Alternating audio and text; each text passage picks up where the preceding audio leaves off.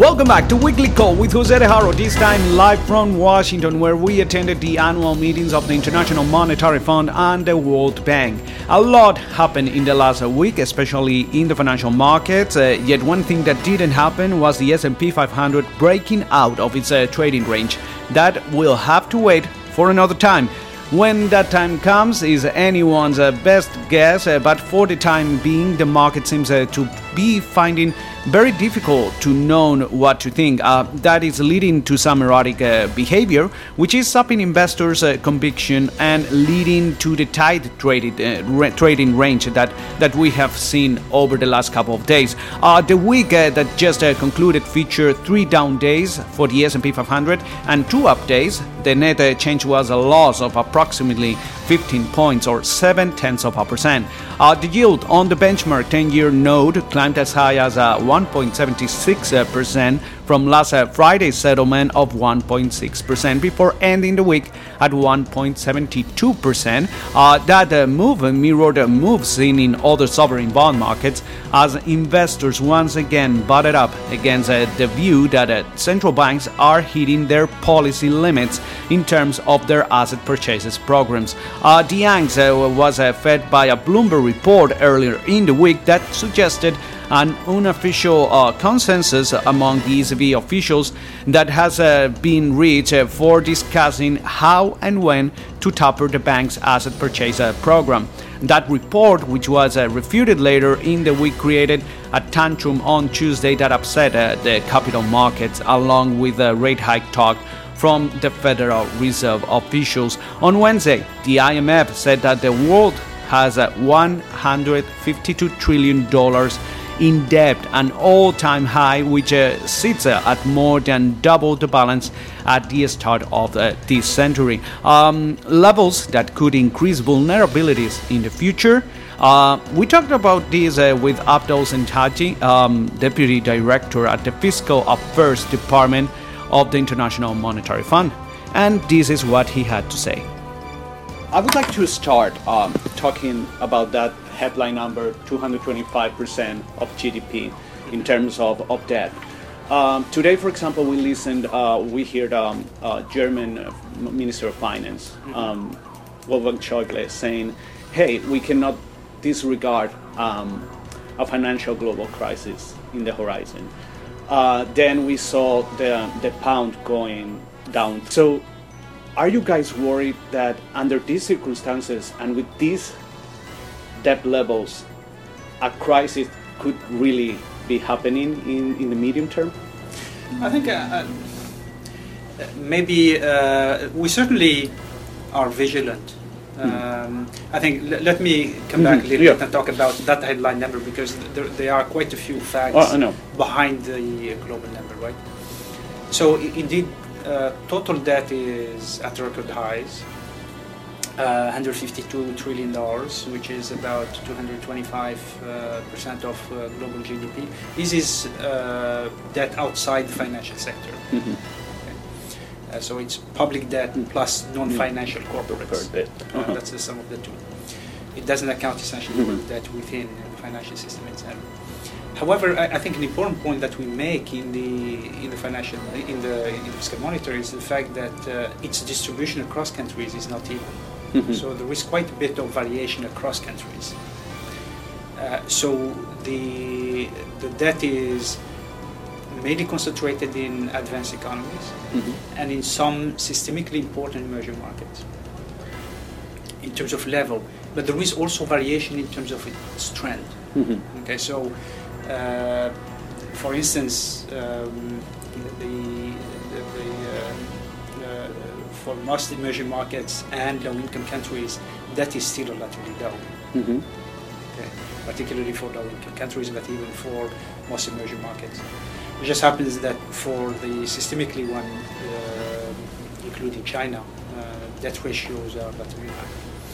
Now, what we what we find in the fiscal monitor is that, and this is an analysis that is not, that we replicate, there is mm-hmm. quite a bit of study in the literature about this, is that when private debt is relatively high, vulnerability increases. It doesn't mean necessarily that every time debt is high, mm. it leads to a crisis, but obviously the risk increases. Right? And that's basically why we worry about it. Now, even without that, within the advanced economies, there is quite a bit of heterogeneity. So not all countries basically are the same. For instance, some advanced economies were able to deleverage quite a bit since the beginning of the uh, of the crisis, and some haven't. Um, the, the, we, for instance, in the fiscal monitor, we contrast the experience of the UK, US, to that of uh, Europe, uh, the eurozone. And what we find is that in the US and UK, they were able to deleverage significantly more than in the eurozone. And the reason is because nominal growth is has been much stronger within the eurozone than in the, uh, the uh, sorry, it has been much stronger in the UK and the US than in the eurozone. So the key point that we make is essentially that um, growth in nominal uh, GDP, which is basically real growth plus inflation, Yeah. right? That is really what drives basically over time that ratios down, and that's essentially a key uh, a key point that we make in the fiscal monitor. Now, to your question, whether we, we worry, of course we worry. I mean, this our job is essentially to worry, to try to see where vulnerabilities are, and basically to try to mitigate them. Uh, but as I said, the, this is the MD has used um, in a different context uh, a phrase that says we are on alert, not on alarm. I think that's exactly what you used last year, right? so uh, it's not that we are expecting a crisis to unfold in the next year or so, but debt levels are relatively high. I think they are means to bring them down, uh, and we will talk a little bit about the policy component of that. Uh, uh, but I think the, the, the, the important point is that not all countries are basically in the same in the same in the same place.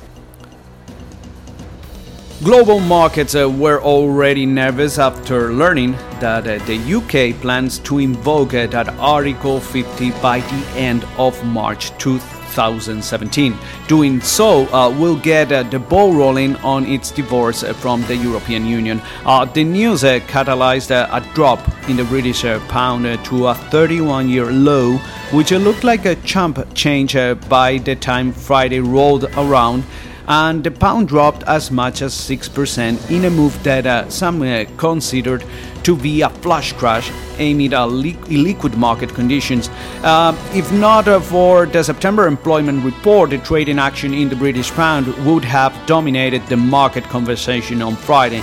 Instead, it was the employment data that took command as it seemed to solidify the case for a rate hike from the Fed by the end of this uh, year. Uh, that notion was underpinned by an understanding uh, uh, that uh, non-farm payrolls increased by 156,000. Uh, average uh, uh, hourly earnings growth uh, was up 2.6% year over year and near a seven-year high, and a bump in the unemployment rate uh, to 5% was fueled by, by a jump in the labor force uh, participation rate.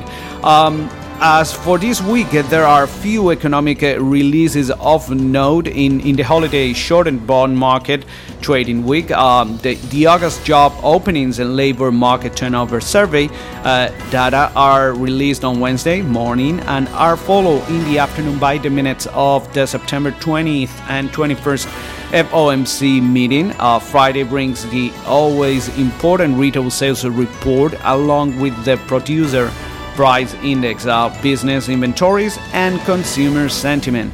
Uh, Fed Chair Janet Yellen also speaks at the Boston's uh, Fed uh, um, annual economic policy conference on Friday. So we will see how the market reacts uh, to all this information, and as always, we will keep you posted here in Weekly Call with uh, Jose De Haro. Thanks again for listening to us, and have an amazing week.